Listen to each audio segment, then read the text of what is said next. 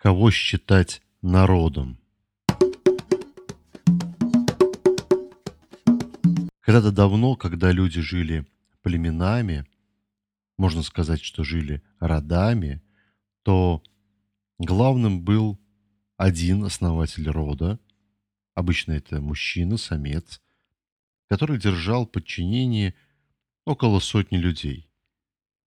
Когда эти племена объединялись между собой, захватывали какие-то общие территории, находили общие языки, то появился народ, то есть что-то над родом.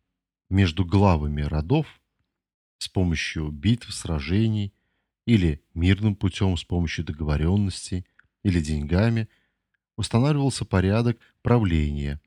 Кто-то один из глав рода начинал возглавлять народ.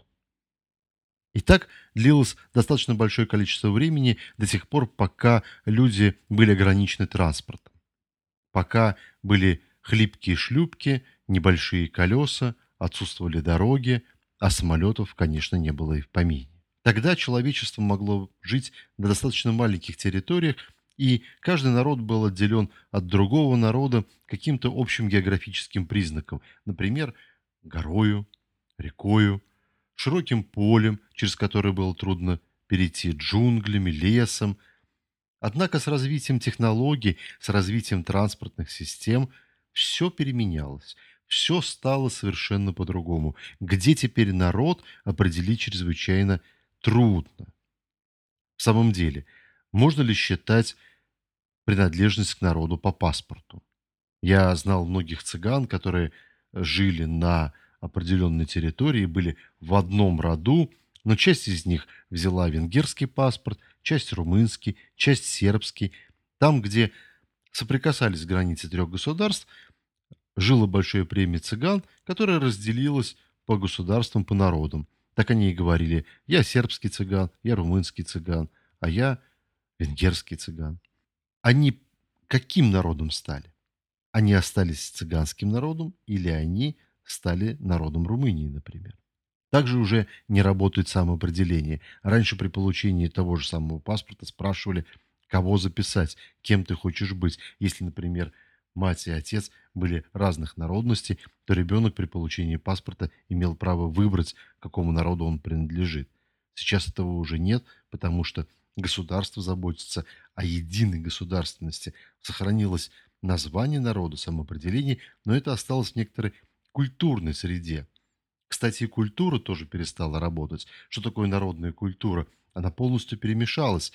И есть умирающие культуры, культуры, которые государство пытается еще как-то возродить, удержать и даже выделяет деньги, не сам народ, а государство, которое стоит над народом еще больше, пытается сделать так, чтобы выжил и сохранилась культура, например, мордвы, чувашей, некоторых редких восточных республик, скажем, в России. То же самое происходит и на Западе. По крайней мере, есть определенные программы, скажем, на Аляске, которые позволяют сохранить культуру местного эскимосского населения. Ее поддерживают, ее финансируют. Можно ли говорить, что народ – это определенная территория? Пример Израиля. Разве мы можем сказать, что все евреи и Израиль – это одно и то же? Китай расселился по всей планете, китайцев огромное количество в разных частях света. Или мексиканцев, которые живут в Америке. Они считают себя мексиканским народом, хотя и живут в другой стране. Поэтому вопрос территории тоже не определяет, какому народу человек принадлежит. Однако есть существенная вещь, которая не изменилась с очень давних времен – еще со времен рода. Это налоги.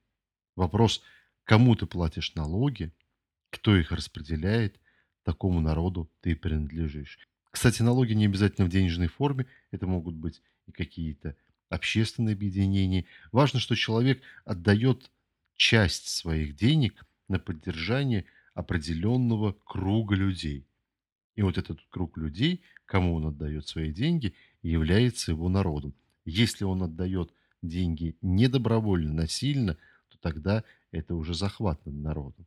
Если он отдает деньги добровольно, то это фактически налог, но налог для сохранения своего народа. Как, например, что объединяет швейцарцев.